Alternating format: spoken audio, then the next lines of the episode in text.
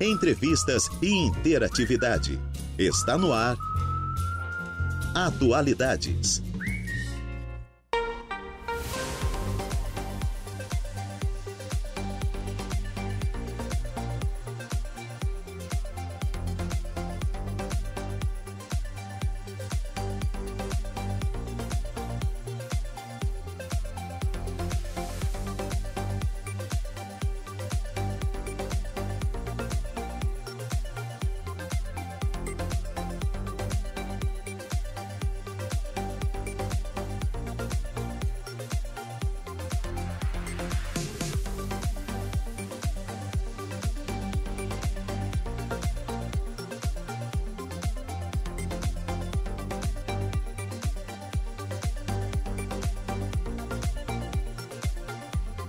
14 horas mais 13 minutinhos. Excelente tarde a você, ouvinte da Rádio Araranguá 95.5 FM. Está no ar o Atualidades desta terça-feira, hoje, dia 14 de fevereiro de 2023. Temperatura marcando 32 graus, umidade relativa do ar em 56%, vento soprando a 16 quilômetros por hora. Mais um dia ensolarado e quente de verão, né? Fazendo aqui na cidade das avenidas. Eu sou Juliana Oliveira e vou com você até às 16 horas na produção e apresentação do Atualidades. Trabalhos técnicos por conta de Eduardo Galdino. Já estamos ao vivo através do Facebook, facebook.com/barra Rádio Araranguá Curta, compartilha, ative as notificações, deixe o seu recado de boa tarde por lá. Você também pode interagir conosco através do nosso WhatsApp 489-8808-4667. 489-8808-4667. E também através do nosso telefone fixo 48 3524 0137. Esses são os meios de comunicação para você conversar conosco aqui da Rádio Araranguá. Você pode nos assistir também através do nosso canal do YouTube, youtube.com barra rádio Araranguá. Vai lá, se inscreva no nosso canal. E nos siga no Insta, arroba rádio Araranguá. Esse é o nosso Insta oficial. Estamos no ar com oferecimento de graduação Multunesc, cada dia uma nova experiência e Supermoniari, tudo em família. E eu inicio o programa de hoje falando um pouquinho desse dia na história. Anunciada a descoberta da penicilina. Um jovem bate, batequiriologista, ou palavra difícil, ainda acho que falei errado. Alexander Fleming realizou uma descoberta acidental que levaria a um dos maiores avanços da medicina moderna. Quando saiu de férias, ele deixou algumas placas com culturas de microorganismo em seu laboratório, em um hospital de Londres. Assim que voltou, reparou que uma das culturas tinha sido contaminada por um bolor e que em torno dele não havia mais bactérias. Então, Fleming e seu colega, Dr. Price, descobriram um fungo do gênero Penicillium, que produzia uma substância de efeito bactericida a penicilina. Seus achados foram publicados em um dia como este, no ano de 1929, quando sua descoberta foi apresentada como um método eficaz ao tratamento de infecções bacterianas. A penicilina está disponível como farmaco desde 1941 e foi o primeiro antibiótico a ser utilizado com sucesso. Então, em um dia como este, era anunciada a descoberta da penicilina realmente um grande avanço, né? Lembrando que doenças que antes eram fatais, é, a, a, a, sífilis, a sífilis é tratada até hoje com penicilina, por exemplo. Né? Então, realmente foi um avanço aí na, na medicina e um avanço para a saúde também.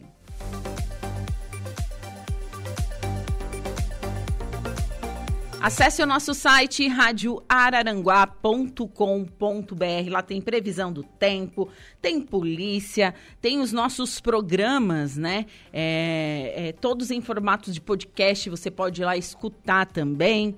Então tem bastante informação. E neste momento, na capa do nosso site, né? Está a, a, a, nota né, da Prefeitura de Tubarão, que se manifestou após prisão preventiva de prefeito e vice. Hoje pela manhã, o prefeito de Tubarão, Juarez Ponticelli, e seu vice Caio Tokarski foram presos preventivamente e conduzidos para Florianópolis. A ação faz parte da terceira fase da Operação Mensageiro, do Grupo de Atuação Especial de Combate ao Crime Organizado e o Grupo Especial Anticorrupção do Ministério Público de Santa Catarina. E apura suspeita de fraude em licitação Corrupção ativa e passiva, organização criminosa e lavagem de dinheiro no setor da coleta e destinação de lixo em diversas regiões de Santa Catarina. Após a detenção dos chefes do Poder Executivo Municipal, a Prefeitura de Tubarão se manifestou através de nota. Vamos ver o que diz aí essa nota? Bom, a Prefeitura de Tubarão, por meio do gabinete do prefeito do Departamento de Comunicação, informa que desde o início da manhã desta terça, o Grupo de Atuação Especial de Combate ao Crime Organizado e o Grupo Especial Anticorrupção do Ministério Público de Santa Catarina cumpriram mandados de busca e apreensão nos gabinetes do prefeito e do vice-prefeito de Tubarão e também no Paço Municipal. O prefeito Juarez Ponticelli e o vice-prefeito Caio Tokarski acompanharam é, na prefeitura a ação dos agentes e prestaram todos os esclarecimentos solicitados. Após, foram conduzidos pelos agentes a Florianópolis, onde serão ouvidos pelo Poder Judiciário em audiência de custódia no início da tarde de hoje. Conforme informou em nota o MP de Santa Catarina, as ordens judiciais expedidas pelo TJCC e cumpridas nesta manhã fazem parte então da terceira fase da Operação Mensageiro, que apura suspeita de fraude no setor de coleta e destinação de lixo em diversas regiões de Santa Catarina. A operação está ocorrendo em segredo de justiça por determinação legal. E tanto o prefeito como o vice-prefeito não foram informados oficialmente o motivo pelo qual foram conduzidos. Ambos já, já constituíram advogado que os acompanharão nas audiências em Florianópolis. Então, esse é o destaque neste momento no nosso site, radioararanguá.com.br. Agora são 14 horas e 19 minutos e dando continuidade ao programa Atualidades e falando, é, eu estou fazendo um tour, né? Pelo litoral, falando do carnaval, conversando com o pessoal das secretarias de turismo, pessoal da cultura dos municípios, para saber qual a programação do carnaval, né? A festa popular brasileira. E agora eu vou até Laguna conversar com a Kelly de Amorim, ela que é servidora da Fundação Lagunense de Cultura. Kelly, boa tarde. Boa tarde, tudo certinho. Boa tarde, ouvintes. Um prazer conversar contigo nesta tarde linda. Tem sol por aí também? Aqui está um forno. Aqui também, confesso, está bem quente. Tem, tem feito dias lindos de verão, não é mesmo? Tá, tá tendo dias lindos de sol. Queria estar na praia, mas a gente está aqui, ó, trabalhando incansavelmente para deixar esse carnaval top, hein? É verdade. Bom, depois de dois anos sem as festividades devido à pandemia de Covid-19, o Carnaval de Laguna, um dos mais tradicionais de Santa Catarina, também um dos mais tradicionais do Brasil, volta, volta com tudo. Quero saber detalhes do Carnaval. Então, é, eu sempre digo aqui nas nossas reuniões que só pelo pré-carnaval a gente já sabe como vai ser o carnaval mesmo, no dia 17, né? Sim. Porque no primeiro dia, no primeiro e no segundo dia de pré-carnaval, a gente conseguiu reunir mais de duas mil pessoas aqui na frente da Praça da República. Uau! Tava muito gostoso. A gente que vê bacana. que o pessoal tá com sede de carnaval, sabe? Sim, sim, sim. Eu também notei isso, assim, eu, é, eu sou de Torres, também sou do litoral, então teve um pré-carnaval, esse final de semana também deu muita gente, o pessoal tá todo, assim, ansioso por festejar, e claro, né, é a maior festa popular do Brasil. Isso, e depois de 2012, 2013, né, é, com o fechamento lá do Sambódromo, não teve mais desfile oficial. Uhum. Então, esse ano vem com tudo. Que bacana. Então, sabe me informar mais sobre a programação, como que vai ser? É, vai ter, então, é, o carnaval público, assim, fora do, daqueles blocos particulares, vai ter no Mar Grosso e, na, e, e Prainha? Como, como que vai ser? Isso, e eu já vou aproveitar e já vou falar e já vou mandar o convite, pode ah, ser? Pode ser, claro. Ó, daqui dois dias, na quinta-feira, baile das bonecas, aberto ao público, super gratuito, com concurso de musa, boneca, drag queen da praça. Ai, que legal. da banda Juízo Final. A gente vai homenagear o Zé Mala, um professor queridíssimo aqui em Laguna, que foi apresentador oficial do Baile das Bonecas durante aí 20 anos. A gente vai fazer uma homenagem em vida para ele, vai estar bem bacana. Quinta-feira, dia 16. Certo. No dia 17, sexta-feira de carnaval, a partir das 22 horas, na rua Gustavo Richard, o tradicional desfile oficial das escolas de samba. Ai, que legal, que lindo. Aí depois tem baile, é, bloco da pracinha, tem farol de Santa Marta. Só festa. As ordens do desfile das escolas de samba vai começar com os democratas, Certo. Vila Isabel, Brinca Quem Pode, Mocidade e Chavante. Nossa, que bacana. O pessoal deve estar bastante ansioso, né? Imagina, depois de dois anos né, da pandemia, é, desde 2013 tem desfile oficial, esse ano as escolas estão vindo com tudo. Tá todas as escolas, é a coisa mais linda do mundo. Ai, que ba... E você vai desfilar em alguma escola? Vou desfilar na minha escola de coração, né, que é a Vila Isabel. Ai, que bacana, que show. Então tem bastante, tem uma programação bastante extensa realmente em Laguna para o pessoal se, se divertir. Isso. Eu peço para as pessoas darem uma olhadinha no site da prefeitura, no Instagram da cultura, Instagram do turismo aqui. Sim. E ali tem toda a programação, tudo certinho. Sim. E eu estava vendo que é, tem também a, a, o cronograma dos blocos privados. É, tem blocos assim que todo mundo conhece, tipo o Bloco Rosa, né? Ele é muito, muito, muito famoso. Meus amigos do Rio Grande do Sul sempre falam, ah, o Bloco Rosa é de Laguna, enfim. Mas tem outros também que tem, tem, tem atrações nacional, nacionais. Nossa, imagina. É assim, ó. É, para mim, a gente está trabalhando, como eu falei, incansavelmente para fazer, que a gente tem certeza que vai ser o melhor carnaval de todos os tempos. Só porque, assim, ó, para as pessoas, o carnaval começa na quinta. Aham. Uhum para a gente que trabalha aqui na cultura, já é carnaval faz tempo. que a gente está envolvido aí com pré-carnaval, com marchinha de carnaval, com tudo. Sim. E, ó, sexta-feira, é, quinta-feira começa o baile das bonecas, aberto ao público, o evento da Prefeitura Municipal de Laguna. Ok. Depois tem aí na sexta, tem bloco rosa no sábado, tem bloco da pracinha no domingo, tem pangaré na segunda, e, e é bloco de manhã, à tarde e à noite. Tá? Sim, é, é, outra coisa que eu acho legal. Tipo, eu já passei da idade de pular carnaval noite adentro, né? Tem a opção de pular carnaval de dia, que é o melhor, né? Pula de dia e descansa de noite. Vou te dar um exemplo de sábado. Sábado, às 11 horas, o bloco Costela de Eve Adão. Uhum. Esse bloco é à tarde Sim. e à noite tem bloco rosa. Olha. Então as pessoas já vão fazer um esquenta no bloco Eva e Adão pro Aham. bloco Rosa. Nossa, Tá entendendo? que legal. Como é que funciona a coisa aqui em Laguna? Sim, sim, sim. Isso é- realmente é muito bacana.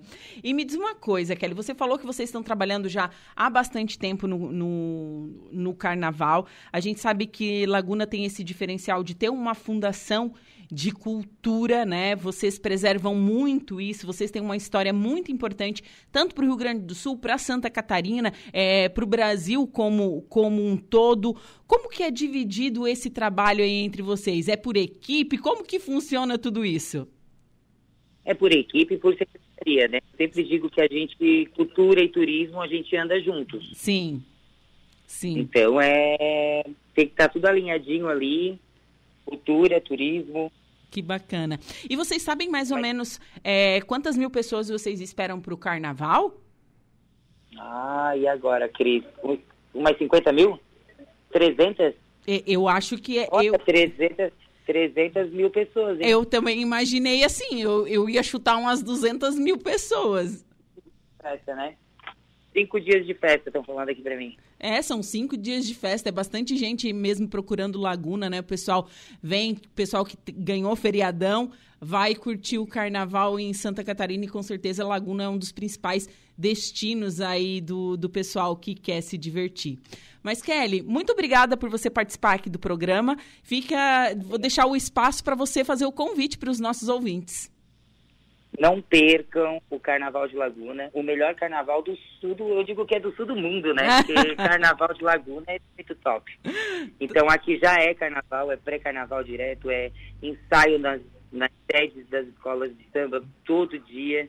Todo dia, quando não tem pré-carnaval, você vem aqui, ó, procura uma sede. Se não tiver na Vila Isabel, vai ter na Mocidade, vai ter no Chavante. É como eu falei, é, já é carnaval aqui pra gente. Então vem curtir o Carnaval de Laguna, vem para sexta-feira, desfile oficial, o tão famoso desfile das escolas de samba. Tá tudo muito gostoso e a programação assim, ó, tá recheada, tá? Ai. Vem para Laguna que vocês não vão se arrepender. Bacana, bacana. Muito obrigada e excelente festa de carnaval para vocês. Bom carnaval para nós. Certo, um abraço. Tchau, tchau. Bom, agora são 14 horas e 28 minutos. Conversei com a Kelly de Amorim, ela que é servidora da Fundação é, Cultural Lagunense, né? É, Laguna sempre muito envolvida com essa questão da cultura, enfim. E claro, tem um dos principais carnavais aí é, de Santa Catarina. No site da prefeitura, laguna.sc.gov.br, você confere a programação completa ali, né? A programação aberta ao público e também é, o desfile ofici oficial das escolas de samba e o cronograma dos blocos privados.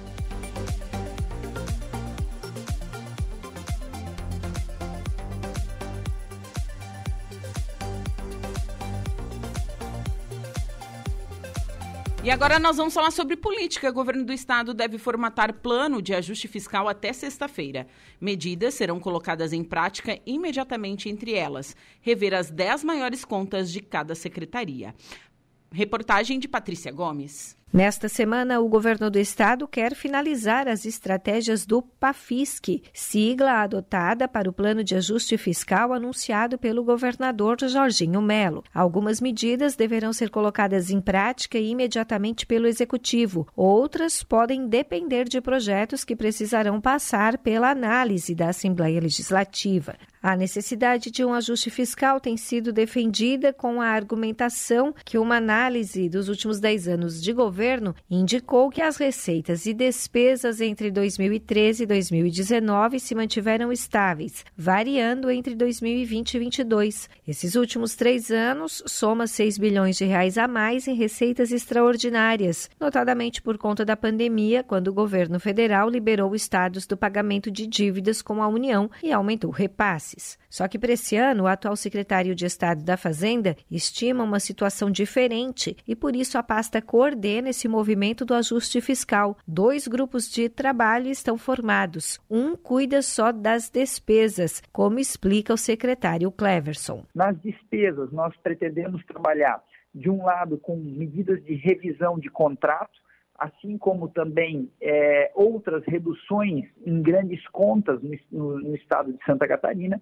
Para isso, nós estamos olhando lá as 10 principais contas de cada uma das secretarias do Estado, além, naturalmente, também das transferências aos municípios. E aqui nós vamos separar entre obras iniciadas, obras não iniciadas e também a metodologia do repasse. O outro grupo levanta as receitas do Estado e já trabalha com vistas a mexer em incentivos fiscais e buscar outras fontes de recursos, como, por exemplo, as parcerias público-privadas. Estamos trabalhando aqui com a revisão de benefícios fiscais, com a desburocratização, ou seja, simplificação das obrigações tributárias e também, naturalmente, a busca de novas receitas. Né? Aqui estamos falando de parcerias público-privadas, né, novos investimentos eh, e também, naturalmente, novos financiamentos. Nesta sexta-feira, o secretário de Estado da Fazenda diz que encerra o prazo para que os grupos de trabalho apresentem as suas propostas. Que até sexta-feira a gente possa ter uma primeira leitura fechada das nossas propostas, a parte, digamos assim, que depende muito mais das decisões aqui do executivo e ela vai ser submetida ao governador Jorginho Melo para que ele possa ter ciência né, de tudo aquilo que nós estamos propondo e, obviamente, fazer ali os seus ajustes, fazer ali as suas colocações também. Isso vai acontecer na semana seguinte para que daí então a gente possa repercutir isso com toda a imprensa, com toda a sociedade. As medidas, em sua maioria, poderão ser implementadas diretamente pelo governo do estado. Já a questão dos incentivos fiscais, o executivo prevê que precisará de mais tempo para avaliar e se reunir com segmentos e até mesmo contar com o apoio da Assembleia Legislativa. De Florianópolis, da Rede de Notícias Acaerte, Patrícia Gomes.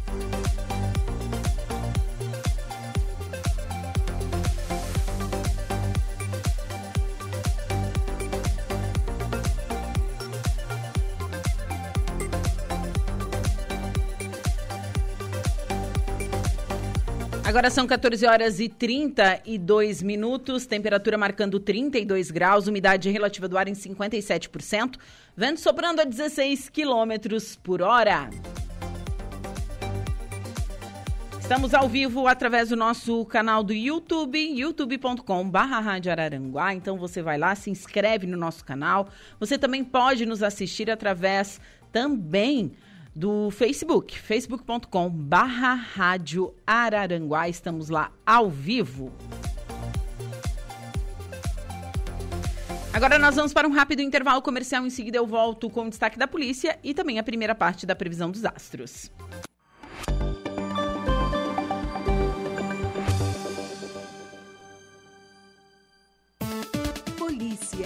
Oferecimento: Mecânica RG, Unifique, a tecnologia nos conecta. Autoelétrica RF Araranguá. E Estruturaço, loja de gesso acartonado. Vamos ao destaque da polícia. Homem com mais de 20 passagens é preso após tentativa de furto de veículo. É isso, Jairo? Boa tarde. Boa tarde, Juliana. Olha, a Polícia Militar recuperou uma moto Honda Bis com registro de furto em Criciúma e prendeu, Juliana, o suspeito de ter cometido o crime. A ocorrência foi registrada na manhã desta segunda-feira, ontem, portanto, dia 13, no bairro Vida Nova. A motoneta foi localizada em uma área de mata. Conforme informações da Polícia Militar, o suspeito de 28 anos de idade possui longa ficha criminal com mais de 20 passagens pela polícia e quatro prisões em flagrante, justamente pela prática de furto. O histórico criminal iniciou em novembro de 2012 e constam delitos em Criciúma, também nos municípios de 13 de Maio, Tubarão, Balneário Rincão, Cocal do Sul e Sara. O homem, após ser preso, foi encaminhado à Delegacia de Polícia de Criciúma.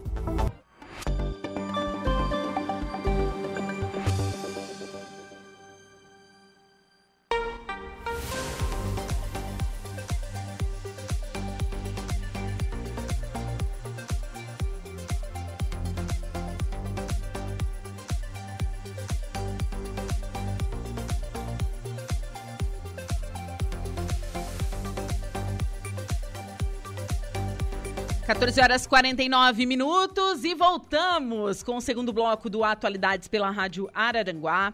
95.5 FM, temperatura marcando 32 graus. Gente, acabei de receber aqui comidinhas. Eduardo Godino, ganhei comidinhas. Dona Fit, vai lá, segue arroba projeto underline sem papada, certo? Então, vou, vou provar aqui no intervalo, gente. Coisinhas fits aqui, viu? Comunicadora tá ficando mal acostumada. Toda semana ganhando presente é, é assim. É verdade. Obrigada. Obrigado pra Ana que mandou o presente aqui pra mim, ela da Dona Fit. Vamos agora à primeira parte da previsão dos astros. Atenção Ares, Touro, Gêmeos e Câncer. Olá, Ariana e Ariano. Hoje, seu lado aventureiro já é bem evidente, promete dar as cartas e vai sobrar disposição para fazer contatos com pessoas de fora, matar a saudade de alguém que está longe ou embarcar em uma viagem. O astral é mais do que favorável para você investir em conhecimento, buscando cursos interessantes ou algo é, que sempre teve vontade de aprender. E não precisa gastar rios de dinheiro porque tem muita coisa gratuita na internet, bebê. A diversão com os amigos está garantida, seja pessoalmente ou nas redes sociais, o que também ajuda a dar uma esquentada na paquera. A sinal de novidades e momentos inesquecíveis ao lado do mozão. Palpite 31, 15 e 14, sua cor é preta. Touro. Você começa o dia com a ambição a todo vapor e não vai se intimidar com mudanças que vêm pela frente. Com foco, fé e café, dá para identificar boas oportunidades no campo profissional. Embora o seu signo seja muito tradicional, você pode lidar melhor com algumas mudanças, inclusive no trabalho. Essa é a hora de deixar a cautela de lado e correr alguns riscos, bem calculados, é claro, que é para você não surtar e se arrepender mais tarde. Se ouvir a sua intuição e não confiar cegamente nas pessoas, pode ter uma grata surpresa. A paixão tem tudo para incendiar a intimidade com quem ama. Aposte na sedução se quiser arrasar na paquera. Palpite 7, 25 e 11, sua cor é verde claro. Gêmeos. Ótimo dia para se unir com colegas e pessoas próximas na busca pelos seus objetivos. A união faz a força e essa será a melhor maneira de terminar as tarefas pendentes. Sua habilidade para lidar com as pessoas fica mais evidente também no trabalho, que favorece a formação de parcerias ou início de uma sociedade com um amigo. Embora os relacionamentos estejam em alta, alguns atritos podem tirar o brilho de uma reunião no final da noite, se não controlar seu temperamento. Ainda bem que nem isso será capaz de tirar o seu brilho na conquista ou com o mozão. Confie mais em si mesmo e as chances de começar um romance vão se multiplicar. Palpite 42, 8 e 6, sua cor é marrom. Câncer. Nesta terça, seu lado responsável se destaca e vai sobrar determinação para finalizar as tarefas que surgirem pela frente. Talvez seja preciso redobrar o empenho no serviço para dar conta de tudo, já que o dia promete ser para lá de atarefado. Mas tudo indica que estará à altura do desafio. Se está em busca de um novo emprego, essa é a hora de expandir sua área de trabalho e se arriscar mais. As mudanças serão inevitáveis, mas também podem ser positivas. Com a atenção focada em outros assuntos, talvez o romance fique em segundo plano. A paquera também pode andar mais devagar do que você gostaria. Palpite 45, 19 e 36, sua cor é a salmão. Para o próximo bloco, você confere os signos de Leão, Virgem, Libra e Escorpião.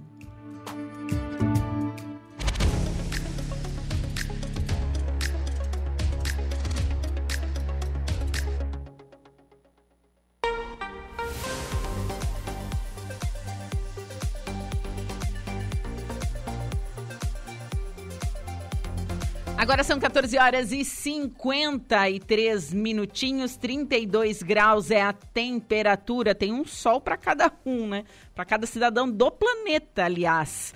Nesta, nesta terça-feira, hoje, dia 14 de fevereiro de 2023.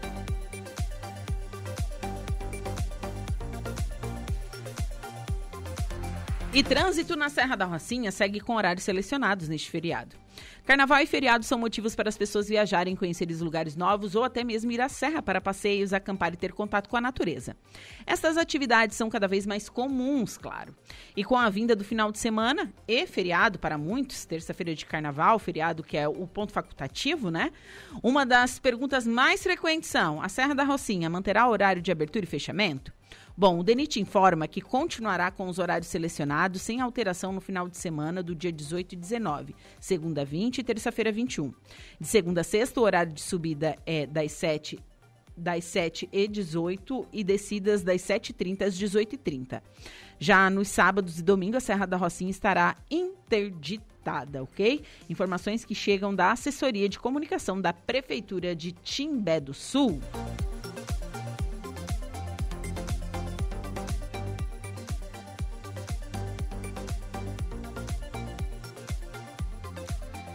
E agora nós vamos falar sobre a agricultura. A safra da maçã deve superar as 570 mil toneladas neste ano em Santa Catarina. Maior produtor nacional da fruta, o estado tem cerca de 3 mil produtores. A maioria famílias da região de São Joaquim e Fraiburgo. Reportagem de Carol Denardi. Santa Catarina já vive o clima da safra da maçã. A abertura oficial dos trabalhos ocorreu na última sexta-feira em Fraiburgo. Maior produtor nacional de maçã, o estado espera uma safra com mais de 570 mil toneladas, mais a metade de tudo que é produzido no país em 15.300 hectares plantados, o que corresponde a cerca de 48% da área. Para essa produção, são aproximadamente aproximadamente 3 mil produtores, basicamente agricultores familiares da região de São Joaquim e Fraiburgo, com abrangência em quase 30 municípios. A maçã contribui com cerca de 50% da fruticultura estadual, um total de 570 milhões de reais. Para o secretário de Estado da Agricultura, da Pesca e do Desenvolvimento Rural, Valdir Colato, existe a preocupação em não permitir a entrada da maçã chinesa. Também cuidar para que não haja aí a entrada de maçã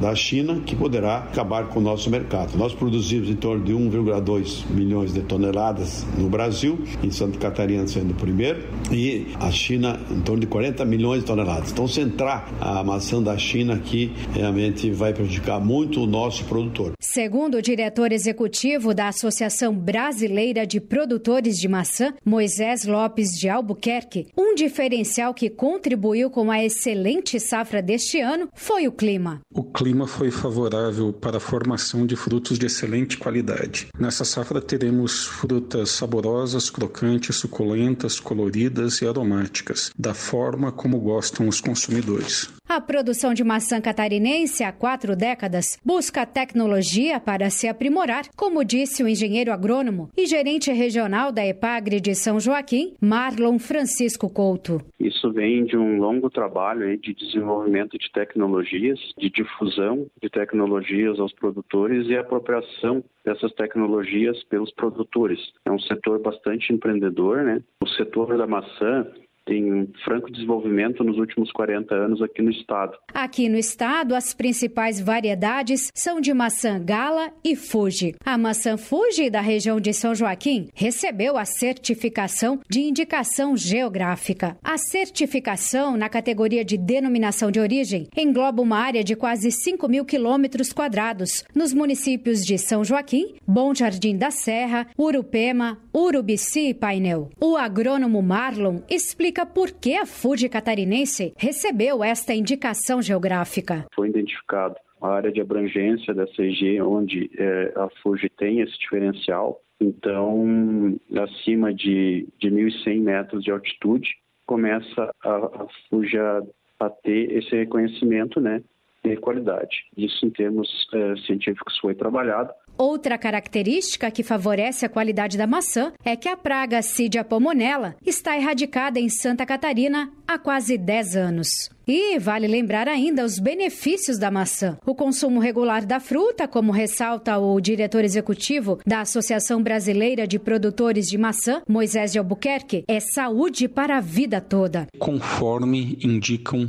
diversos estudos em nível mundial, o consumo regular de maçãs é responsável pela redução do risco do desenvolvimento de doenças crônicas, como as doenças do coração, como AVC, como a redução do risco de desenvolvimento de diversos tipos de câncer. Então, uma maçã ao dia, saúde para toda a vida. De Florianópolis, da Rede de Notícias AKERT, Carol Denardi.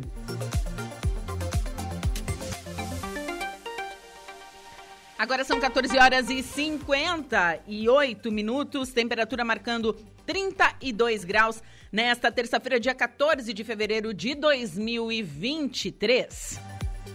Um abraço para o Valdeci Batista de Carvalho, sempre acompanhando a gente, a nossa programação através da nossa live do Facebook. facebook.com barra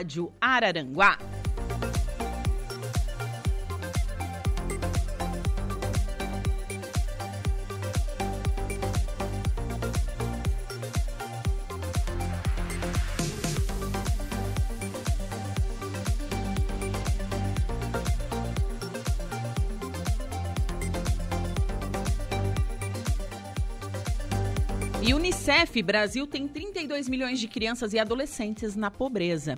Pelo menos 32 milhões de meninos e meninas do Brasil vivem na, na pobreza. O número representa 63% do total de crianças e adolescentes no país e abarca a pobreza em diversas dimensões: renda, alimentação, educação, trabalho infantil, moradia, água, saneamento e informação. É o que indica a pesquisa As Múltiplas Dimensões da Pobreza na Infância e na Adolescência no Brasil, divulgada hoje pelo Fundo das Nações Unidas pela Infância, Unicef. O levantamento apresenta dados até 2019. Trabalho infantil, moradia, água, saneamento e informação. Até 2021, renda e alimentação. E até 2022, educação.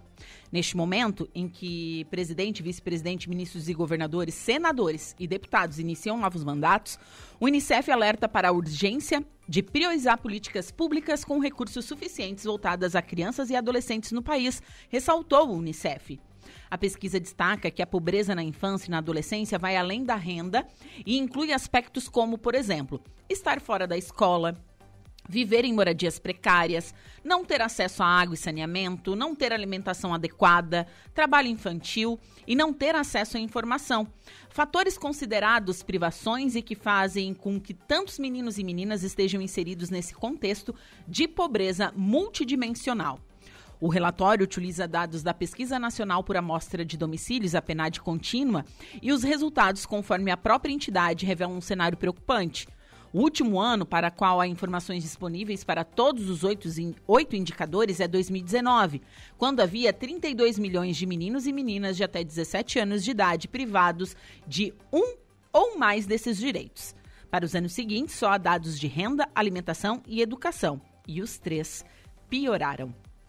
Em 2021, o percentual de crianças e adolescentes que viviam em famílias com renda abaixo da linha da pobreza monetária extrema, mena, menos de 1,9 dólares por dia, alcançou o maior nível dos últimos cinco anos, 16,1%, contra 13,8% em 2017. Então, segundo o Unicef, Brasil tem 32 milhões de crianças e adolescentes na pobreza. Lembrando que eles, é, quando eles falam é, pobreza, né? É, são diversas dimensões, não é só a renda. Então, é renda, alimentação, educação, trabalho infantil, moradia, água, saneamento e informação. Agora são 15 horas e 2 minutos. Eu vou para um rápido intervalo comercial. Em seguida, eu volto com a minha segunda pauta da tarde e a segunda parte da previsão dos astros. Fiquem comigo. Mas antes tem o Notícia da Hora. Boa tarde, Igor. Boa tarde, Juliana, e boa tarde, ouvintes da Rádio Araranguá. E segundo a Unicef, Brasil tem 32 milhões de crianças e adolescentes na pobreza. Notícia da hora. Oferecimento: Giasse Supermercados, Laboratório Bioanálises, Civelto Centro de Inspeções Veicular, Clínica de Olhos São José, Lojas Colombo e Rodrigues Ótica e Joalheria. Pelo menos 32 milhões de meninos e meninas no Brasil vivem na pobreza. O número representa 63% do total de crianças e adolescentes no país e abarca a pobreza em diversas dimensões: renda, alimentação, educação, trabalho infantil, moradia, água, saneamento e informação. É o que indica a pesquisa As Múltiplas Dimensões da Pobreza na Infância e na Adolescência no Brasil, divulgada hoje pelo Fundo das Nações Unidas para a Infância, UNICEF. O levantamento representa dados até 2029 e até 2022. Abre aspas. Nesse momento em que o presidente, vice-presidente, ministros, governadores, senadores e deputados iniciam novos mandatos, o Unicef alerta para a urgência de priorizar políticas públicas com recursos suficientes voltados a crianças e adolescentes no país. Foi o que ressaltou a Unicef. Eu sou Igor Claus e este foi o Notícia da Hora. Vamos com Atualidades.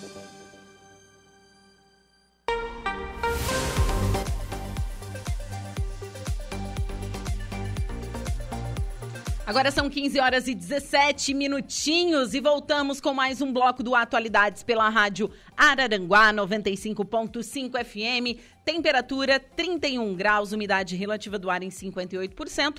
Neste momento, tempo nublado aqui na cidade das avenidas. Hoje, terça-feira, dia 14 de fevereiro de 2023. Eu sou Juliana Oliveira e vou com você até às 16 horas na produção e apresentação. Trabalhos técnicos por conta de Eduardo Galdino. E nós estamos no ar com o oferecimento de graduação Multunesc, cada dia uma nova experiência, Super Moniari, tudo em família. E vamos à segunda parte da previsão dos astros. Você confere agora os signos de Leão, Virgem, Libra e Escorpião. Olá, Leãozinho. Se depender das estrelas, você vai contar com simpatia e muita criatividade para um show no serviço. Também vai sobrar carisma para juntar todo mundo, inclusive pessoas que são muito diferentes uma das outras em busca do mesmo objetivo. É hora de apostar na diplomacia para melhorar a convivência entre os colegas no serviço ou para ajudar a família a superar as diferenças. Se você focar nos seus objetivos, o céu será o limite. A diversão também está garantida e a sorte estará ao seu lado. A paquera promete novidades e não será complicado se aproximar do seu alvo. Com o mozão, aguarde muito chamego e altas doses de romantismo. Palpite 5, 5, 10 e 48, sua cor é a laranja. Virgem. Você começa a terça com a atenção voltada para assuntos domésticos ou que envolvem diretamente os familiares. O astral é favorável para resolver uma pendência que envolve herança ou assuntos do passado. Quem trabalha em home office, em negócio familiar ou com produtos e serviços para casa pode se sair melhor agora. Foco e fé são a melhor receita para você ver a sua produtividade crescer, porque vai ser preciso ralar com muito para dar conta de tudo Mudanças em casa ou reforma contam com a benção dos astros. No namoro ou no romance, controlar o ciúme e as cobranças pode ser um desafio e tanto. Reaproximação com o ex pode emplacar. Palpite 18 11 56, sua cor é a cinza. Libra. As estrelas facilitam o diálogo hoje. Você pode apostar na diplomacia e no encanto natural do seu signo para movimentar a vida social ou facilitar o contato com colegas e clientes no trabalho. É um ótimo momento para esclarecer mal-entendidos que colocaram algumas relações em risco. Embora algumas movimentações e até viagens rápidas estejam protegidas, talvez tenha que lidar com imprevistos em uma viagem mais longa à noite. Planeje cada etapa direitinho, inclusive na vida amorosa. Paquera ou envolvimento passageiro deve animar seu coração e ainda tem a chance de se transformar em um romance mais duradouro. Seu jeito doce e autêntico vai deixar o mozão encantado. Palpite 45 48 9, sua cor é azul. Escorpião, ótimo dia para fazer um investimento na sua casa, iniciar uma reforma ou até pensar em um planejamento mais efetivo para comprar a casa própria. A lua segue em sua casa das posses e garante as melhores energias em tudo que envolva finanças. Se anda pensando em pedir aumento ou procurar novo emprego, saiba que as energias serão melhores na parte da tarde. Tire um tempo para avaliar suas conquistas materiais e rever algumas estratégias para melhorar a vida financeira daqui para frente. O ciúme e a possessividade podem causar brigas com o love. Não fique procurando pelo em ovo, bebê. Seu lado possessivo pode atrapalhar até a paquera. Palpite para o dia de hoje, 22,558, sua cor é a lilás. Para o próximo bloco, você confere os signos de Sagitário, Capricórnio, Aquário e Peixes. Agora, no Atualidades.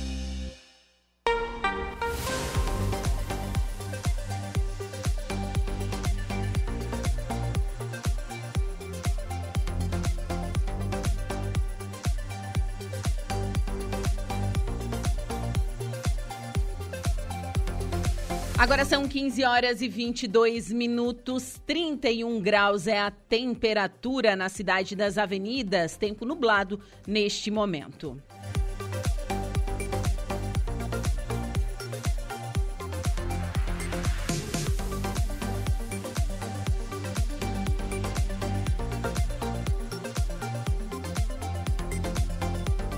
Proprietários de imóveis da área urbana de Jacinto Machado já estão recebendo os carnês de IPTU referentes ao ano de 2023.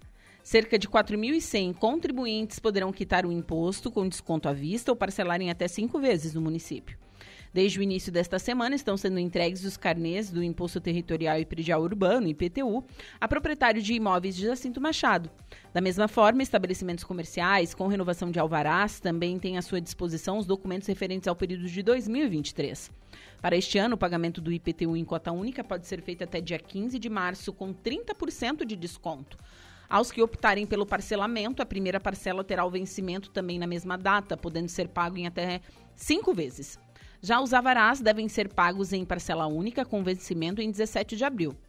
Aos contribuintes que não receberam os carnês em seu endereço, tanto IPTU quanto alvará sanitário de funcionamento, eles já estão disponíveis no sistema virtual do município, jacintomachado.atende.net, ou impresso diretamente no setor de tributos no térreo da prefeitura. Então, em Jacinto Machado, IPTU com 30% de desconto em cota única.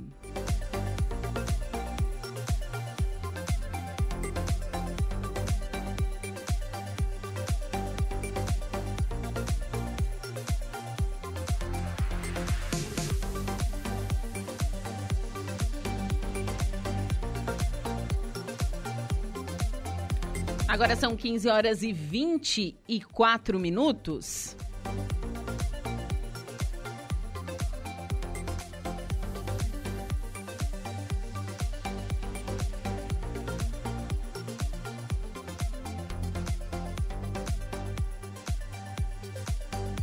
E o Hospital Regional de Araranguá, referência no programa para zerar filas de espera por cirurgias eletivas no estado. Uma das promessas do governador Jorginho Mella era a implantação do Programa Estadual de Cirurgias Eletivas, com a meta de zerar em até seis meses a lista de espera por procedimentos cirúrgicos na rede pública de saúde do Estado. Nas unidades gerenciadas pela Organização Social Instituto Maria Schmidt, o IMAS, já foram realizadas 2.051 cirurgias eletivas. Para o cumprimento da meta, o IMAS investiu 800 mil na compra de equipamentos e ampliação de salas cirúrgicas. Também houve a ampliação de equipes com a contratação de profissionais da enfermagem também médicos. O diretor de regulação e implantação do Instituto Maria Schmidt, Robson Schmidt, ressalta a importância do Instituto para a população. Chegamos à marca de meio milhão na UPA de Criciúma. Muitos atendimentos que acontecem na unidade de pronto atendimento, se não realizados, teriam que ocorrer ao hospital o que afogaria o sistema de saúde, destacou então né, é, o diretor de regulação e implantação do IMAS. Agora são 15 horas e 25 minutos, nós vamos até Criciúma. Vamos conversar neste momento com a Viviane Hoffman Garcia, é, ela que é captadora de recursos da Casa Guido. Vive, boa tarde. Boa tarde, Ju. Boa tarde a todos os ouvintes. Um prazer estar aqui com você. Então, vamos falar novamente sobre a Casa Guido. Amanhã é um dia bastante importante mundialmente, porque é o Dia Mundial de Combate ao Câncer Infantil, correto? Correto, isso mesmo, Ju. E vocês trabalham diretamente com isso, tanto na prevenção quanto no, no cuidado, né? No pós, depois do diagnóstico, vocês fazem esse acolhimento à criança, à família, a esse adolescente que foi acometido por essa doença. Me conta um pouquinho do trabalho da Casa Guido e também da história. Ô Ju, a Casa Guido já existe há 12 anos, né? Ela Sim. foi fundada justamente para ser uma, ter, dar acolhimento para essas famílias que não, não tinham né, onde ficar, muitas vezes iam para o momento do tratamento e não tinham onde fazer, onde almoçar, tomar um café, ficar descansando. A Casa Guido surgiu com essa ideia, mas hoje a Casa Guido já tomou uma proporção muito maior. Hoje Sim. a gente presta todo o auxílio para essas famílias na parte financeira, na parte jurídica, psicológica, na parte de assistência social. Sim. Então o trabalho é muito mais completo. Isso tudo que a gente fez até agora, a gente vai continuar fazendo, claro, sempre buscando fazer com excelência, mas a gente também tem essa nova bandeira que é a bandeira do diagnóstico precoce, que é justamente esse dia que a gente traz as orientações amanhã, né, que é o Dia Internacional de Combate ao Câncer Infanto-Juvenil. E como Sim. se faz? Né? A pergunta é o que fazer para combater o, o câncer infanto-juvenil?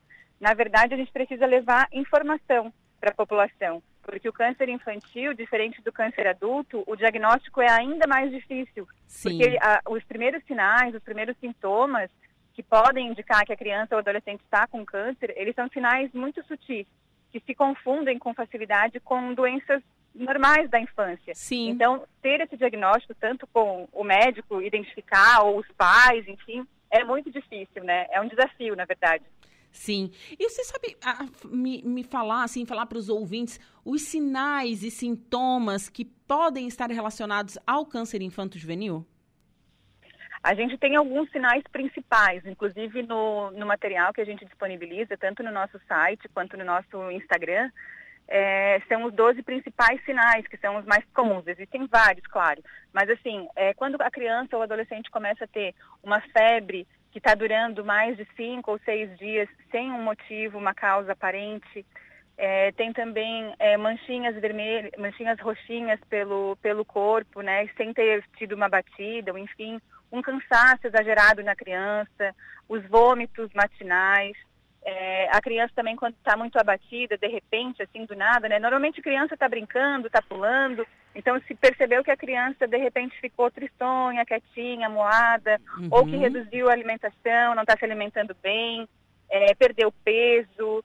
Alguns sinais também do retinoblastoma na questão da visão, é, a parte de quando foi fazer uma foto, apareceu um, um reflexo branquinho no flash também é sinal, são sinais de alerta, né? Sim. Mas esses sinais eles estão, eles têm que ser olhados com cuidado, com cautela, né? Então, a, a, o que a gente está levando para a população é essa orientação.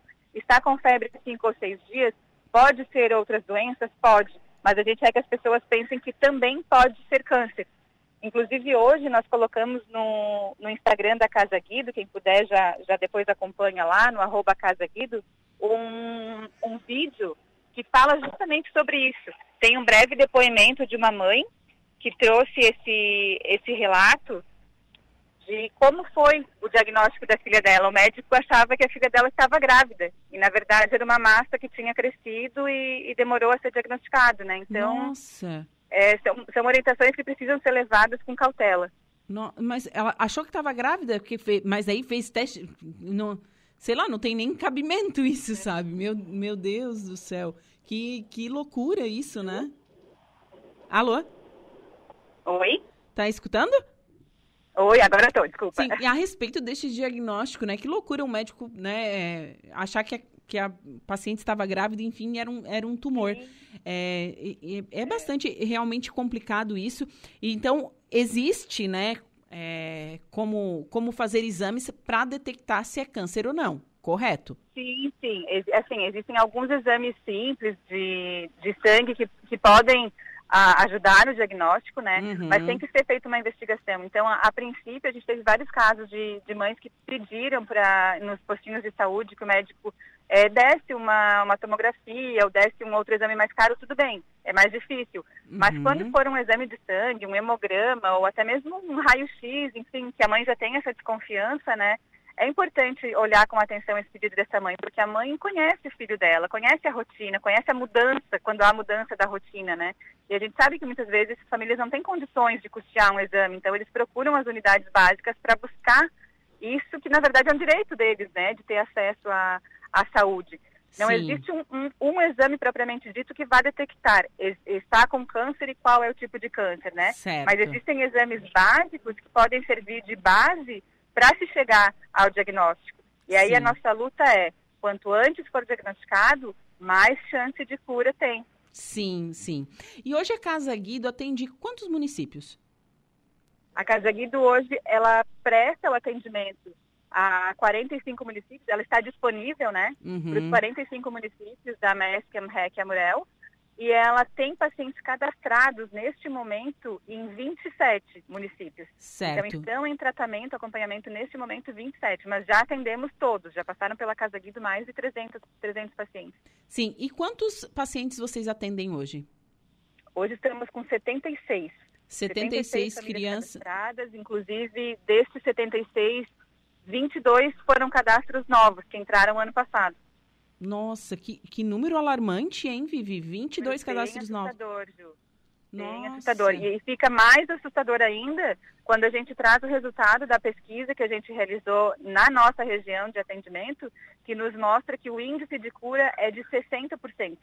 É um índice muito baixo que a gente precisa ficar alerta para mudar essa realidade, porque é uma realidade muito, muito crítica, muito triste, né? A gente tem que elevar esse Nossa, número 60%. de, esse percentual de cura, né? Sim, e eu, é, eu acompanho já o trabalho de vocês já há algum tempo e, e a gente, vocês colocam lá quando uma criança parte, quando um adolescente parte, né? E, e eu penso assim, poxa, fizeram de tudo, né? É, realmente eu acho que isso, o trabalho de vocês é muito bonito, mas não tem como não não se abalar e não, não se emocionar quando um anjinho desse, desses parte, né? É muito impactante, Ju. É, é muito difícil, assim, para todos nós, né, para os pais, principalmente, a gente sabe, mas é muito difícil lidar com esses momentos.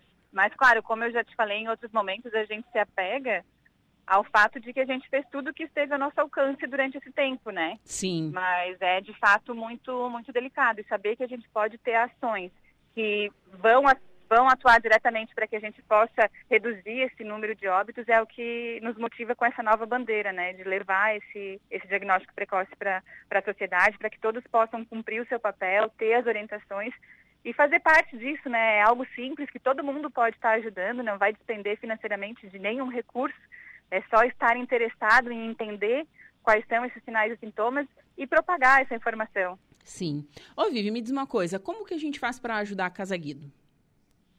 A Casa Guido recebe a, ajuda de várias maneiras, né? Uhum. Tem, a gente pode estar ajudando pelo carnê solidário, fazendo aquelas doações mensais, 20, 30, 50 reais. Pode estar destinando parte do imposto de renda, inclusive agora a gente entra na parte da pessoa física, agora a partir de março. Pode Sim. destinar parte do, do imposto de renda para os projetos sociais. Esses projetos já estão aprovados, né? Então é uma forma segura de estar fazendo essa destinação. Pode também estar participando das campanhas quando a gente lança. A gente lançou recentemente a campanha, encerrou, na verdade, a campanha do material escolar, mas em Uhum. breve iniciaremos depois com campanha de Páscoa, depois tem Dia das Crianças, Natal. Então, as maneiras de doar são diversas, né, Ju? Cada um do seu jeitinho, cada um com, com o que cabe no seu orçamento. Mas, assim, fiquem à vontade, quem estiver nos ouvindo que queira contribuir, ligue para a Casa Guido no 3045 6211, peça mais informações, a gente está lá completamente à disposição. Tá certo. Vivi, foi um prazer conversar contigo novamente, viu? Parabéns pelo trabalho realizado e um abraço a todos da Casa Guido. Obrigada, Ju. É sempre um prazer conversar com vocês. Um abraço a todos. Um abraço. Tchau, tchau. Bom, são 15 horas e 35 minutos. Conversei com a Viviane eh, Hoffman, ela que é captadora de recursos da Casa Guido, essa casa de acolhimento a crianças e adolescentes que estão acometidos eh, pelo câncer, né? A gente sabe que eles atendem, imagina, eles atendem os 45 municípios do sul do estado, da ANREC, a Murel e a MESC, né? Antigamente, sem a Casa Guido, mais de dois anos, a- 12 anos atrás, por exemplo, uma criança e o seu acompanhante, seu pai, enfim, ou mãe, que estava com câncer lá no Passo de Torres, né? Ela tinha que fazer o tratamento em Criciúma, ela ia com o carro da saúde, muitas vezes passava o dia todo lá, sem ter onde ficar, sem ter uma alimentação, ia fazer a químio, a químio é desconfortável. E hoje existe a Casa Guido, que, que dá todo esse amparo. E não só esse amparo, né, é, no dia de fazer a químio, mas eles fazem todo um amparo, um acolhimento a essa família que recebeu esse diagnóstico, né? É, ela procura recursos para medicação, para exames, enfim. Conheçam um, um pouquinho da, da Casa Guido, procura lá no Insta, Casa Guido, que vocês vão, vão conhecer o trabalho deles, que é espetacular. 15 horas e 36 minutos. Vou para um rápido intervalo comercial e em seguida eu volto com o último bloco do Atualidades.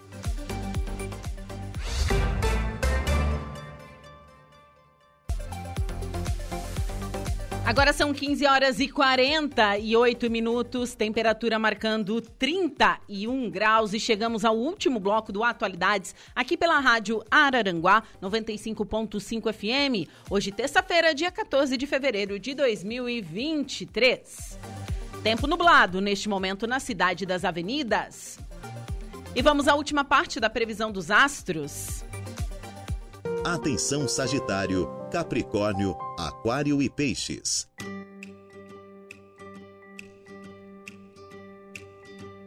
Olá, Sagitariano! Com muita disposição para cuidar dos próprios interesses, você pode ter um dia para lá de produtivo se souber focar essa energia em projetos práticos. O astral também é favorável para traçar novas metas ou planejar o futuro. No trabalho, vai ser bem mais fácil pensar fora da caixa e encontrar soluções criativas para problemas do dia a dia. Os contatos estão em alta e você pode expandir sua rede profissional, o que é sempre interessante para a carreira. Se alguém chamou a sua atenção, não esconda seu interesse e puxe papo para se dar bem na conquista. A vida amorosa fica mais interessante se fugir da rotina e surpreender o mozão, mas deixe as implicâncias de lado. Palpite 51, 59 e 33, sua cor é bege. Capricórnio. Apesar do dia seguir mais lento do que você gostaria, há boas chances de fechar negócios, farejar uma oportunidade lucrativa e encher o bolso. Só não se esqueça de que o silêncio vale ouro e nem sempre é uma boa ideia comentar sobre os seus planos com qualquer um. Um assunto antigo pode despertar sua atenção e vai ser divertido colocar seu lado detetive em ação. A saúde talvez precise de alguns cuidados à noite, mas não há motivo para se preocupar em excesso. Talvez a conquista fique meio arrastada porque você estará mais na sua. Já o romance não traz muitas novidades e as coisas caem na rotina, o que não é algo ruim. Palpite 33, 32 e 42, sua cor é a verde. Aquário. Logo cedo, o astral é favorável para expandir seus interesses e se envolver em novas experiências no trabalho. O desejo de ampliar seus horizontes e de sair da mesmice deve falar mais alto, mas tente canalizar isso de maneira produtiva para terminar tudo no prazo. Se você direcionar essa energia criativa, pode se surpreender com os resultados que vai alcançar agora. A galera pode ter um papel importante na paquera, especialmente se agitar os seus contatos nas redes sociais. Embora você e o mozão possam se entender melhor hoje, não baixe a guarda porque há risco de discussão ou desentendimento por causa de algumas amizades. Palpite 2, 34 e 16, sua cor é a rosa. Peixes. Se depender da lua, não vai faltar ambição para você dar aquela deslanchada no trabalho. Logo cedo, agir nos bastidores talvez seja a melhor maneira de focar no trabalho e evitar distrações pelo meio do caminho. A boa notícia é que seus planos a longo prazo também contam com a proteção das estrelas. Aproveite para focar no que pode fazer, pode trazer um retorno financeiro melhor, mesmo que inclua a busca por um novo emprego, por exemplo. Com disciplina e esforço, você pode chegar onde quiser, bebê. Um crush popular tem tudo para despertar seu interesse. O romance anda meio parado, mas converse com o mozão sobre o que podem fazer juntos daqui para frente. Palpites para o dia de hoje, 15, 26 e 42, sua cor é azul marinho. Você conferiu pela rádio Araranguá a previsão dos astros para esta terça-feira.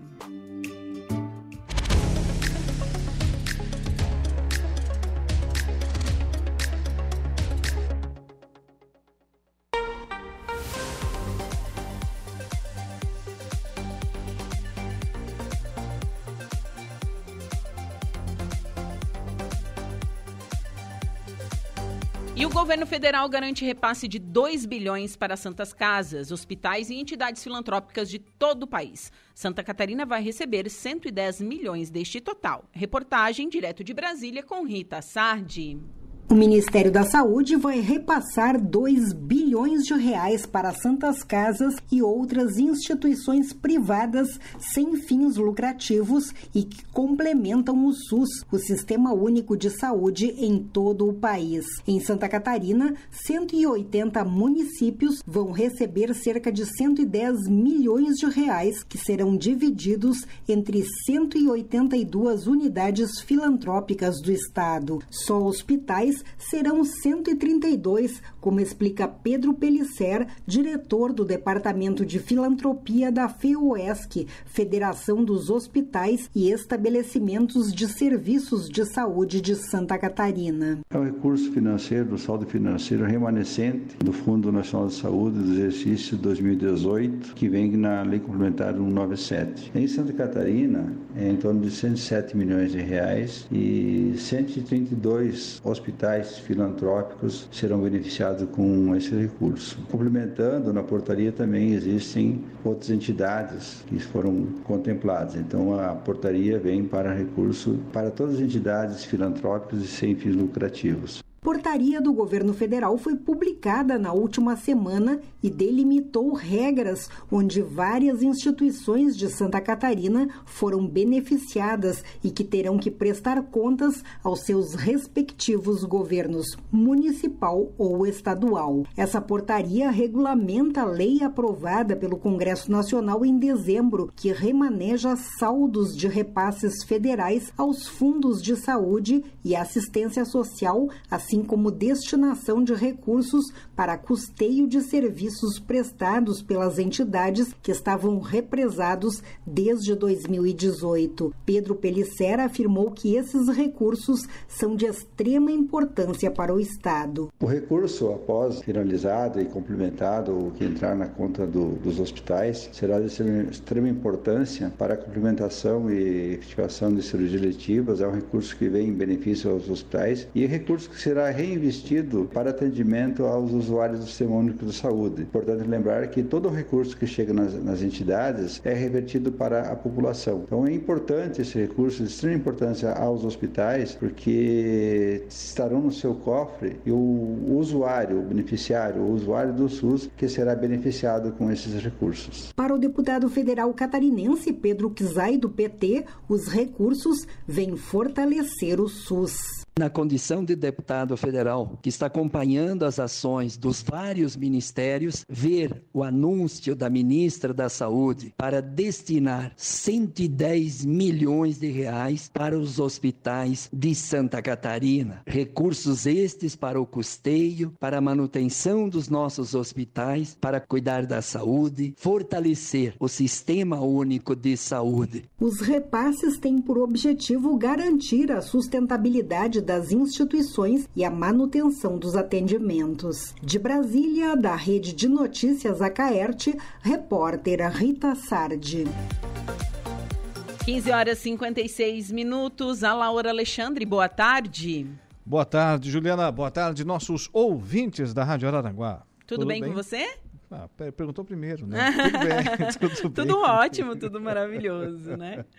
Tempinho nublou agora, enfim, eu acho que vai fazer uns, uns dias com a temperatura mais amena aí, os próximos dias. É, segundo o Ronaldo Coutinho, iria chover hoje, né?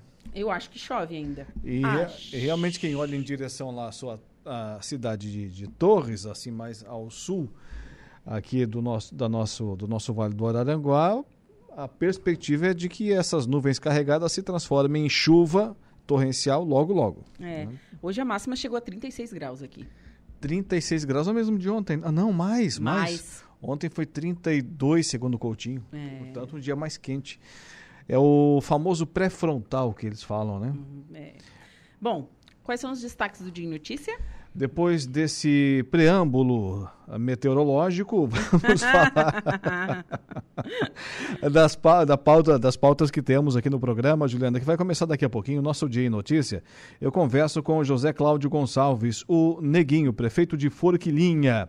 Ele vai falar, dentre outros assuntos, da implantação do transporte social, programa que foi lançado semana passada lá em Forquilinha, o transporte social. Aqui não temos similar na nossa região, se eu não estiver enganado. Ainda no quadro Falando em Obras com a ESC, teremos aqui o presidente da associação, o Luiz Fernando Clar Serrano, vai falar sobre os problemas no dia a dia do engenheiro. E por fim, eu vou entrevistar a secretária da Fazenda de Bom Jesus, Rio Grande do Sul, a Recília Ferreira Madeira. Assunto: recorde na produção agrícola no município. Bom Jesus, município aqui que faz é, limite, né? Limite. Com Timbé do Sul, com é, o Timbé do Sul é, pega uma partezinha, eu, eu acredito. Não, não, não pega, não. Municípios aqui não. Quem faz divisa são Cambará do Sul e São José dos Ausentes.